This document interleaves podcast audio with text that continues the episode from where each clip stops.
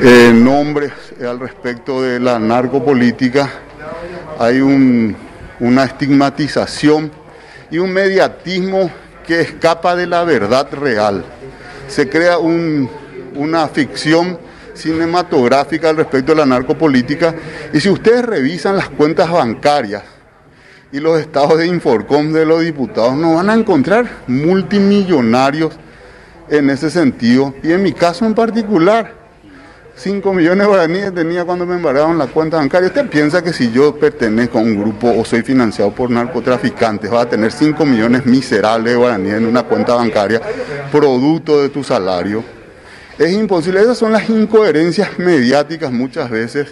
y de una estigmatización social y de desprestigio hacia la clase política, muchas veces generado por propios diputados opositores que buscan llevar agua a su molino y posicionarse en detrimento de difamaciones y calumnias que ellos mismos causan y que supuestamente se venden como los salvadores de la patria